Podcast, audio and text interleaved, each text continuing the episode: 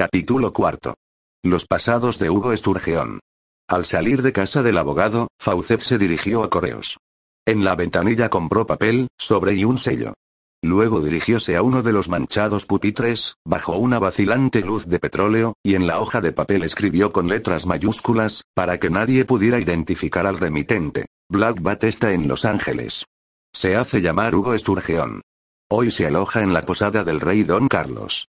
Dicen que se irá al rancho Z. Esto también está en Los Ángeles. Secó la tinta agitando el papel en el aire y luego lo dobló, metiéndolo en el sobre. En este escribió, Doc Marley últimamente en Elisuor, Kansas. Si no estuviese ahí, hagan seguir la carta a su destino. Cuando echaba la carta al buzón, Fauce pensó que Doc Marty tendría una gran alegría al saber de Black Bat. La carta salió a la mañana siguiente en el tren que iba hacia el norte y tres días más tarde era sacada del abultado paquete de correspondencia que llegó a Ellsworth para aguardar allí la llegada de los vaqueros de Texas que traían ganado, o de los viajeros que pasaban por la violenta ciudad ganadera. El empleado de la estafeta de correos de Ellsworth tuvo la carta entre sus dedos un momento y luego, volviéndose hacia el sheriff, que estaba recogiendo la correspondencia para los presos de su cárcel, le dijo. Ha llegado una carta para Doc Marty. Tardará algunos días en recibirla, replicó el sheriff. Aquí dice que si Doc no está en la ciudad, debemos enviar la carta en pos de él. ¿Qué hago? Doc volverá dentro de un mes o dos, en cuanto crea que yo me he descuidado un poco. Ahora está demasiado reciente su hazaña. Además de la ley están pendientes de él los Lawton. Creo que les teme más a ellos que a mí. ¿Devuelvo la carta a su punto de origen? Preguntó el empleado, buscando en él sobre la dirección del remitente. Al no hallarla dijo, no hay dirección. La guardaré. Si consiguen matar a Doc, la quemaremos. El sheriff alargó la mano hacia el sobre y al mismo tiempo su mirada se fijó en la tetera de hierro esmaltado que descansaba sobre la estufa, dejando escapar un chorro de vapor por el largo y arqueado pitón. Acercó la parte engomada de la solapa del sobre el chorro de vapor y la paseó lentamente. El de correos volvió la espalda y ocupóse en distribuir la correspondencia, para no enterarse de lo que sucedía. Al fin y al cabo era una ilegalidad. Pero cuando el sheriff leyó en voz alta la carta, no pudo contenerse y se volvió, asombrado. ¿Qué dice? Black Bat. Pero, ¿no lo mataron en Abilene? Lo mataron y lo enterraron. Pero, a mí me dio siempre en la nariz que había algo turbio en aquella muerte. Tome la carta. Ojalá pudiera dársela hoy mismo a Doc. Se marcharía a California enseguida, aunque tuviera que guiar él mismo la locomotora.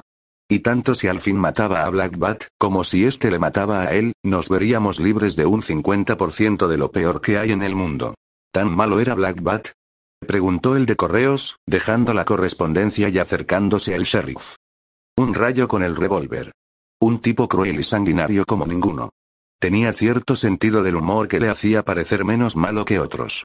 Incluso menos malo que Doc. Pero le gustaba asesinar. Gozaba derramando sangre. Era o es un verdadero loco. Lo que hizo con los Walter es característico. Los Walter eran unos asesinos, dijo el cartero. Sí. Reconozco que no valían ni el plomo que se gastó en matarlos, replicó el sheriff. Pero no es tanto lo que ellos eran como lo que demostró ser Black Bat. Los persiguió hasta Missouri y los sorprendió en una cabaña. Ellos se entregaron sin resistencia. Eran cinco hombres.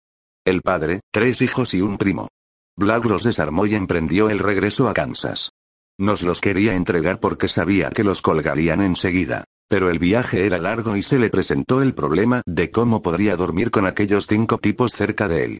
Pensó en atarlos uno a uno. Pero si lo hubiera hecho los otros cuatro, se hubieran echado encima de él mientras ataba al primero.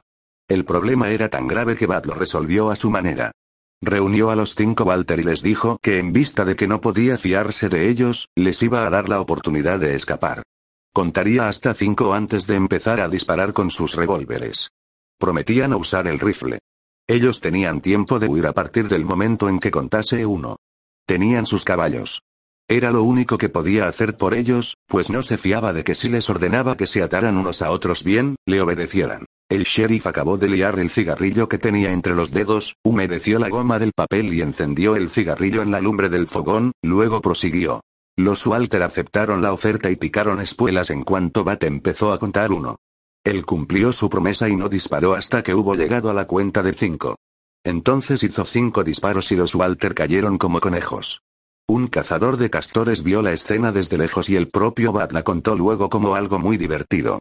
Se necesita ser muy salvaje para matar a cinco hombres, aunque se tratase de gentes como los Walter, que tenían muy poco de humanos. ¿Qué motivo de resentimiento hay entre Doc Marty y Bat?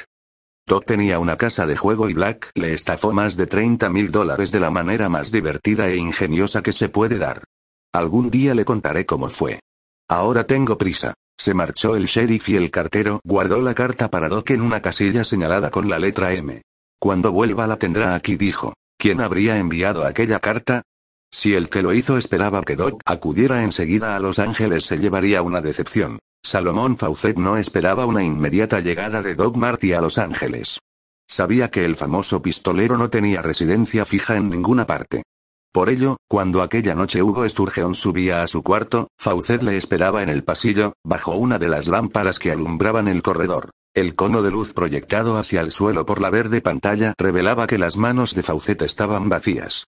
Sin embargo, cuando Hugo vio a Faucet su mano derecha salió disparada hacia el sobaco izquierdo y casi antes de desaparecer debajo de él reapareció empuñando un amartillado Colt del 38. Faucet levantó las manos, mostrando las vacías y abiertas palmas a Hugo. Este sintióse ahogado por una violenta emoción. Varias veces le había ocurrido lo mismo. Era una reacción impremeditada, automática, subconsciente. Sus manos se movían independientes de su propia voluntad. ¿Por qué había sacado el revólver? ¿Por qué ahora, con el colt en la mano, sentíase ridículo, sin saber qué hacer con él? Guardó el arma en la funda sobaquera y miró a Faucet no sabiendo si debía pedirle perdón. Lo he escrito todo y si me matas se descubrirá tu secreto, decía, temblorosamente, Faucet. Yo no pienso decir nada a nadie. Pero si tú me matas la ley caerá sobre ti. Te esperaba para decírtelo. Cuidado con lo que haces. Yo estoy limpio de culpa. Pero a ti te colgarían enseguida. Faucet se envalentonaba ante la pasividad del otro. Y si no hubiera sido porque sabía que Sturgeon era muy peligroso, tal vez le hubiese exigido un precio por su silencio. Pero si en aquellos momentos el león ocultaba los colmillos, no por ello dejaba de ser un león. Faucet no apuró su triunfo.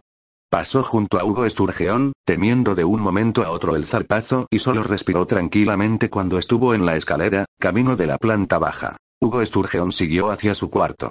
El encuentro le había conmovido profundamente. Su secreto. Siempre su secreto. ¿Podría mantenerlo oculto? ¿Estallaría algún día contra su cabeza, o contra su cuello? Al meter la llave en la cerradura de la puerta vio que ésta no estaba cerrada. La empujó y dentro del cuarto vio a un joven y a un hombre de unos cuarenta y tantos años. Al oírle entrar ambos se habían levantado y le miraban sin alegría, sin simpatía y con bastante curiosidad. Los dos iban cargados con sus revólveres. Pero ninguno de ellos hizo intención de empuñar el suyo. Esta vez tampoco él llevó la mano a la culata de su 38, aunque sintió irresistibles deseos de hacerlo. El más joven de los dos ocupantes del cuarto dijo, burlonamente. Hola, hermano. Y, el más viejo. ¿Qué tal, sobrino? Hola, replicó Hugo. Y pensó. Creen que soy un impostor.